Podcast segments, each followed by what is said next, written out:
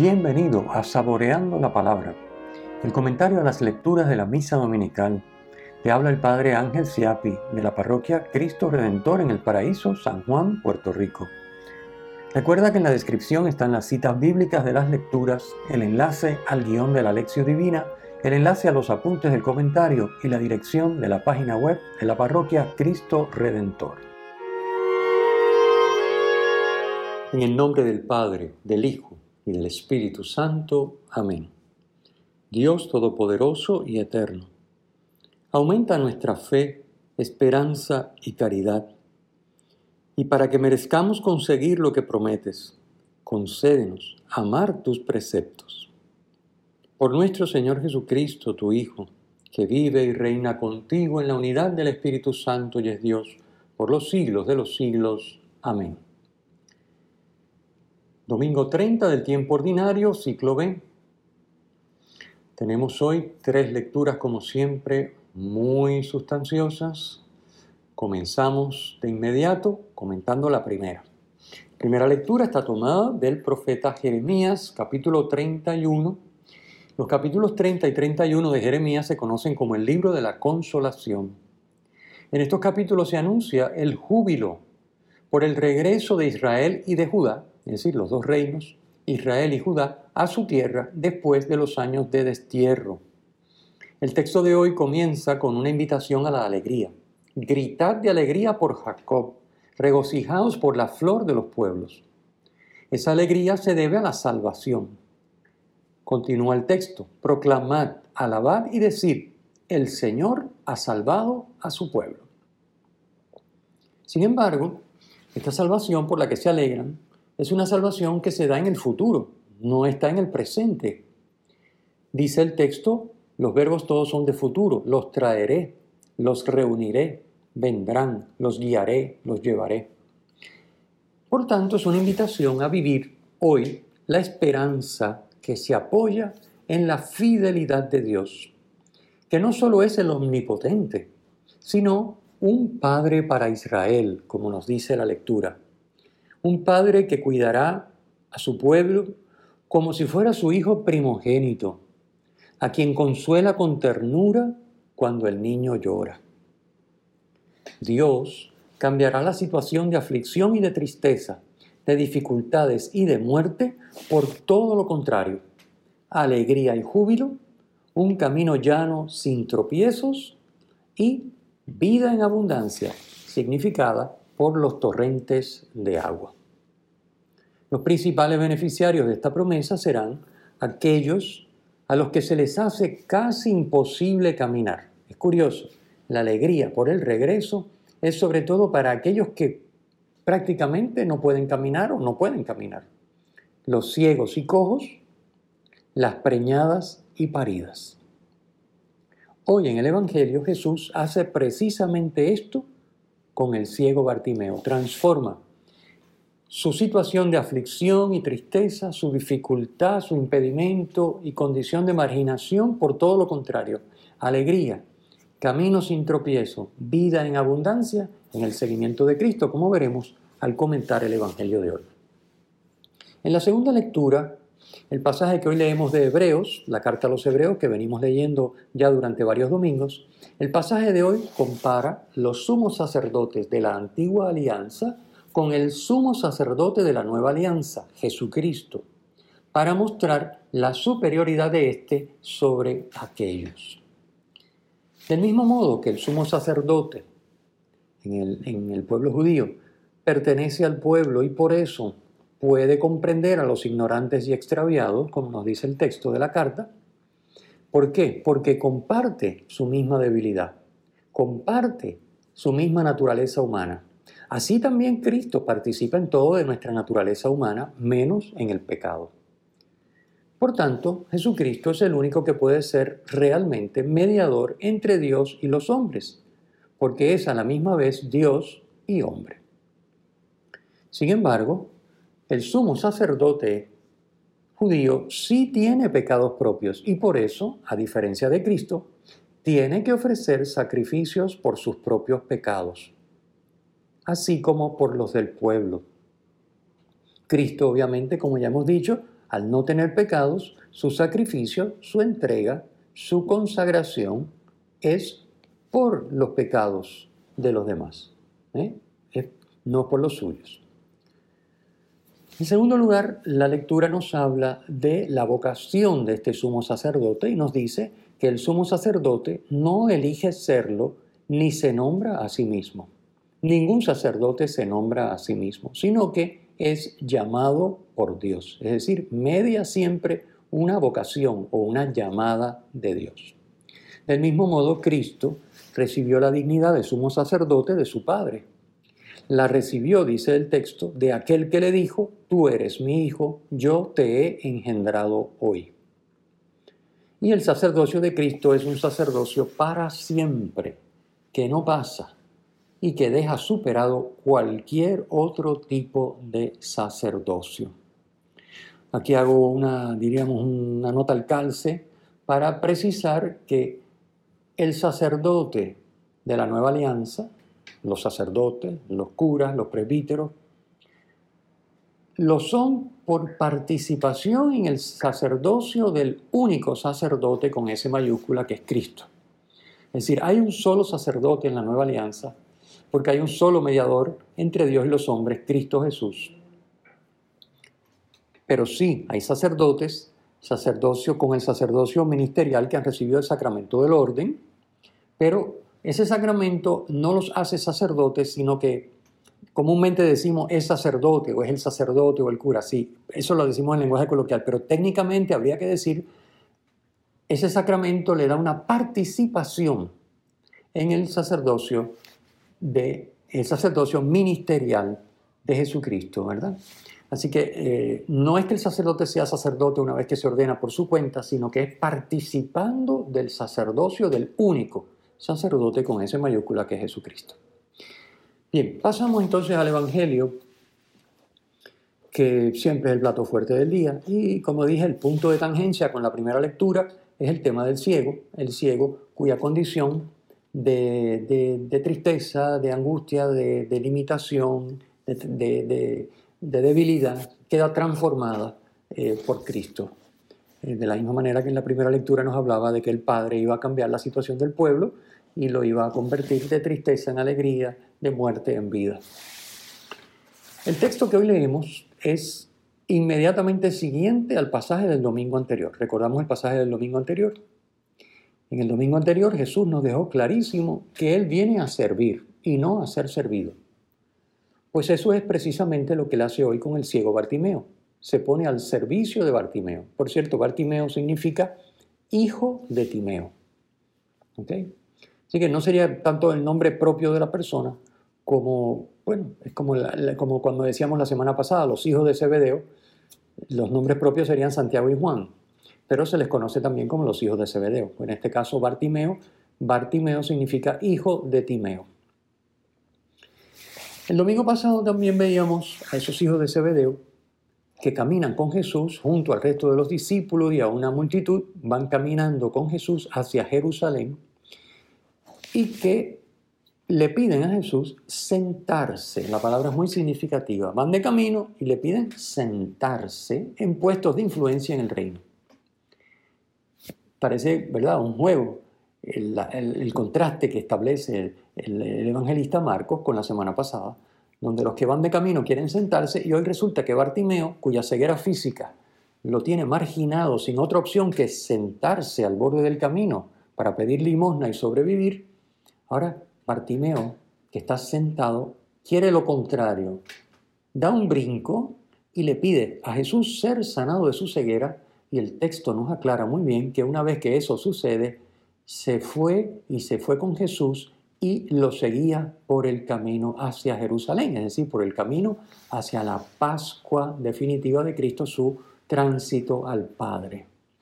Así que vemos aquí el contraste, ¿no? Eh, este, esta curación de Bartimeo es el último milagro que Jesús realiza en el Evangelio de Marcos. También podemos ver una similitud entre el Evangelio de la semana pasada y el de esta. Eh, la semana pasada, cuando los hebedeos le hacen la petición de sentarse, ¿verdad? Se le acercan para hacerle la petición. Jesús les pregunta, ¿qué quieren que haga por ustedes? Bueno, la misma expresión, idéntica expresión, le, dice Jesús a Bartimeo. Cuando Bartimeo grita, grita, eh, Jesús, hijo de David, ten misericordia. Y Jesús lo manda a llamar. Lo primero que le dice es lo mismo que le dijo a los Zebedeos. ¿Qué quieres que haga por ti? Esto es muy interesante. Es un el texto establece un paralelismo con el de la semana pasada, el mismo texto. Nada más que por estas expresiones que son semejantes y el tema de sentarse versus caminar y el tema de caminar y querer sentarse. ¿no? Hay un juego ahí que no, muy interesante. Eh, bien, obviamente cuando Jesús pregunta qué quiere que haga por ti, no lo hace porque desconozca lo que quiere, tanto los cebedeos como, como Bartimeo, sino porque quiere que clarifiquen lo que ellos desean, para así poderlo servir. Fíjense que no es lo mismo un deseo vago o algo que uno tiene que no que cuando uno trata de verbalizar cómo uno se siente o qué es lo que uno siente o qué es lo que uno quiere, obviamente eso exige un grado de precisión que no se alcanza si no se verbaliza. Así que Jesús les pide que clarifiquen expresando lo que, lo que desean, para así poderlo servir. Bien a los cebedeos corrigiendo su petición, o bien a Bartimeo concediéndosela. Y creo que a cada uno de nosotros nos vendría bien este domingo meditar sobre cuál sería nuestra respuesta a esta pregunta de Jesús. Si Jesús nos preguntara hoy, ¿qué quieres que haga por ti? Honestamente, ¿qué le diríamos? Esto yo creo que valdría la pena sacar un buen rato de oración y dialogar esto con el Señor. Preguntarnos qué le pediríamos y dialogar con Él nuestra respuesta sincera en la oración. Bien, ya dijimos que Cristo, Jesucristo va camino de Jerusalén para celebrar la Pascua hebrea, que también será su Pascua definitiva, su paso al Padre, porque allí va a consumar su pasión, muerte y resurrección. Jesús va acompañado de sus discípulos y de bastante gente, dice el texto. El relato de hoy se da a la salida de Jericó, conocida como la ciudad de las palmeras. Es la segunda ciudad en importancia de Palestina y también es la ciudad más baja del mundo. Está situada a 300 kilómetros bajo el nivel del mar, en la depresión del Valle del Jordán, al norte del Mar Muerto. Jericó dista unos 30 kilómetros de Jerusalén, separada por el desierto de Judá, desierto en el que Lucas en su Evangelio ha situado la parábola del buen samaritano. Lucas 10, 29 al 37. Jericó tiene una temperatura media de 10 grados más que Jerusalén, por lo que era muy frecuentada como zona de descanso. Jericó era ruta obligada de los peregrinos que venían de Galilea y que en esta época se dirigían a Jerusalén a celebrar la Pascua. Bartimeo se coloca en un punto estratégico de afluencia de gente, porque lo que busca es que pasen frente a él el mayor número de personas posible para tener la mayor cantidad de limosna que pueda alcanzar. Bartimeo. El personaje de Bartimeo es el pobre en sentido bíblico. Es el prototipo del pobre en sentido bíblico. Fíjense, su, ceguera hace que él solo pueda palpar la superficie de las cosas, pero no ver en profundidad. Su ceguera hace que no tenga perspectiva. Él no puede distinguir qué es lo que está cerca, qué es lo que está lejos. Con, el, con la audición puede hacerse alguna idea, pero nunca es lo mismo que con la visión, que está cerca, que está lejos, o cuán lejos o cuán cerca está. ¿eh? Bartimeo no puede dirigirse por sí mismo a ningún lugar. Necesita la ayuda de los demás. Es dependiente de los demás. Bartimeo tampoco tiene nada que dar. Al contrario, él está para que le den, para que lo ayuden, porque está desvalido, está limitado y en una situación de dependencia e indefensión depende prácticamente para sobrevivir de las limosnas de los demás. Bartimeo es marginado, como deja ver el relato. al indicar que los que estaban alrededor de Jesús lo increpaban para que se callara. Es decir, a un ciego que empieza a gritar, la gente lo manda a callar, no molestes más, no fastidies al maestro. Nosotros vamos a Jerusalén, tú no puedes hacer más nada que sentarte ahí, así que no molestes. Marginado. Así que es marginado, es pobre en el sentido que es marginado, en el sentido que es dependiente, en el sentido de que no tiene nada, eh, solo lo que le dan. Y por lo tanto a Bartimeo solo le queda pedir que tenga misericordia con él. Eso es lo que él dice. Jesús, ten compasión de mí. Hijo de David, ten compasión de mí. La ceguera de Bartimeo es signo también de la ceguera espiritual que nos deja indefensos ante los peligros del mundo. Obviamente, la ceguera de Bartimeo era una ceguera física, con los ojos del cuerpo no podía ver. Sin embargo, Bartimeo tenía fe, confiaba, se fiaba de Jesús y esa fe lo salvó. Esa fe le alcanzó la curación de su ceguera física y le alcanzó la salvación espiritual. Por lo tanto, esa ceguera de Bartimeo es signo, como dije, de la ceguera espiritual.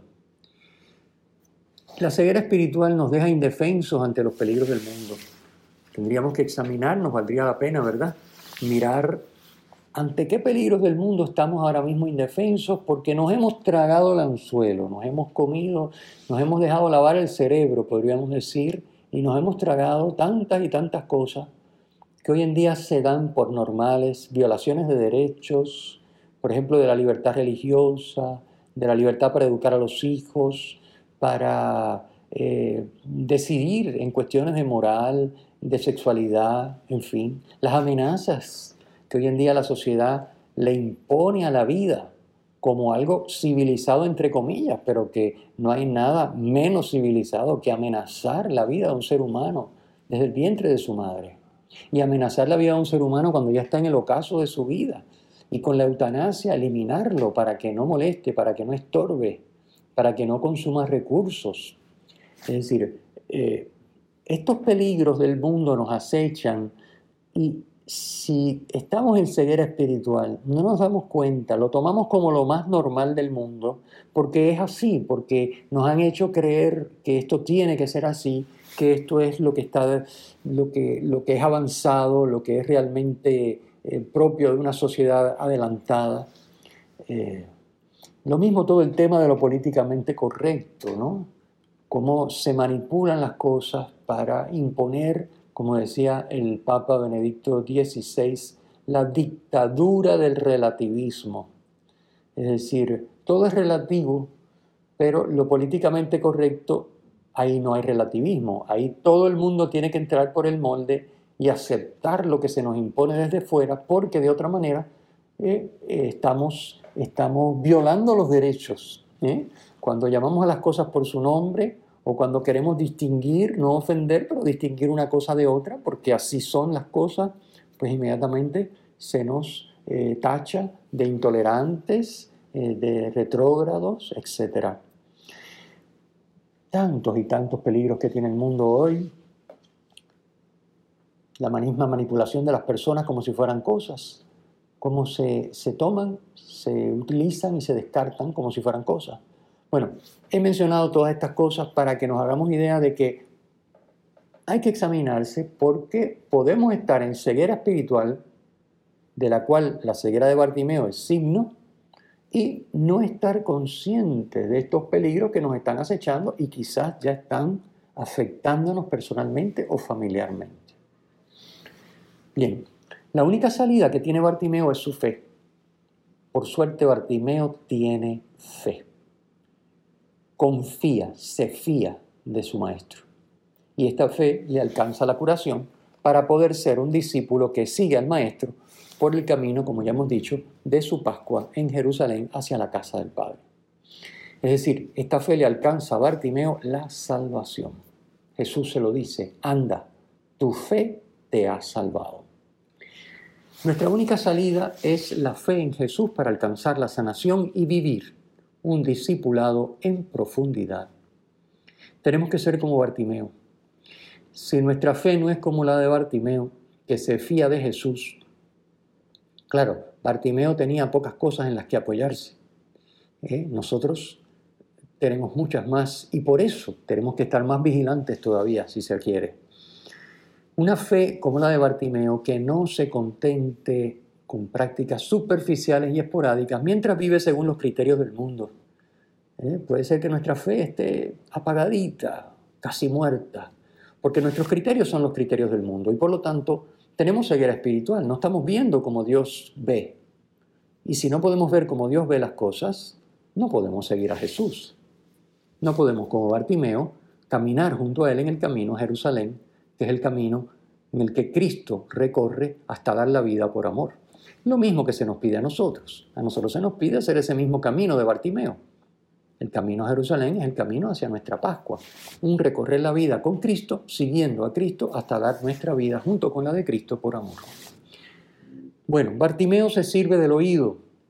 Con el oído se entera de que Jesús pasa por allí y aprovecha, sin duda alguna, esa oportunidad para pedir su ayuda. Primero lo llama, esto es interesante, hijo de David. Esto es un título que significa Mesías. Llamarlo hijo de David es llamarlo Mesías. Y después, cuando se acerca, después que Jesús lo manda a llamar y se acerca y Jesús le pregunta, ¿qué quieres que haga por ti?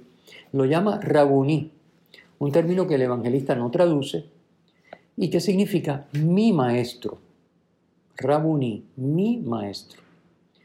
Es decir, Bartimeo lo reconoce como el Mesías, su Mesías, su maestro.